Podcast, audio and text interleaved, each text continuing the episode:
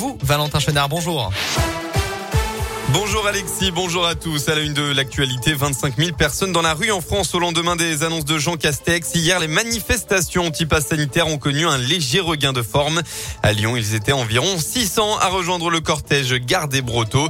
Ils se sont ensuite rendus euh, place Maréchal Lyotet dans le calme.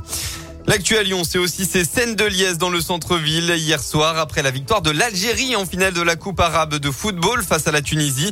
Le sacre a été fêté en particulier dans le quartier de la Guillotière.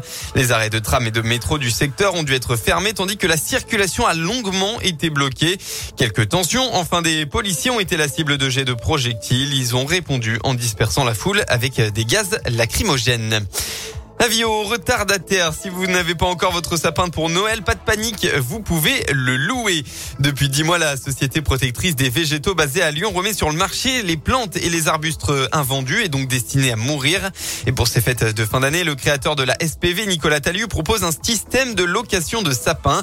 Alors si vous n'avez pas l'occasion de le garder pour le planter ensuite dans votre jardin, par exemple, la société s'engage à le replanter ailleurs. Pas de gâchis donc, une idée écologique qui a totalement convaincu Margot et son petit ami. Je regardais les marchés aux sapins et je me suis un peu renseignée euh, qu'est-ce qui était euh, le plus euh, écolo? Un arbre qu'on allait chercher et qu'on tuait finalement ou un arbre synthétique, mais sauf que le synthétique ça produit énormément de plastique donc on est un peu dans l'impasse. Et en fait quand j'ai vu que la location de sapins existait, j'ai trouvé l'initiative géniale. On a loué une petite voiture, voiture partagée pour avoir un sapin pour garder l'esprit de Noël. On en profite pendant deux semaines et demie et ensuite ben, la première semaine de janvier, on le ramène ici le 7 pour que le sapin puisse être replanté. Je trouve ça génial qu'ensuite il puisse euh, trouver une, nouvelle forme.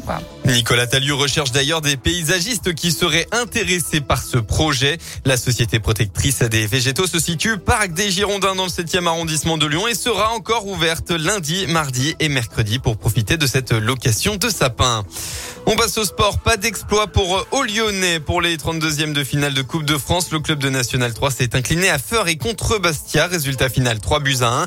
Et hier, même chose hein, pour Vénissieux à l'extérieur face à Créteil. Le club de la métropole de Lyon n'a pas réussi à se montrer dangereux. Défaite 3 buts à 0.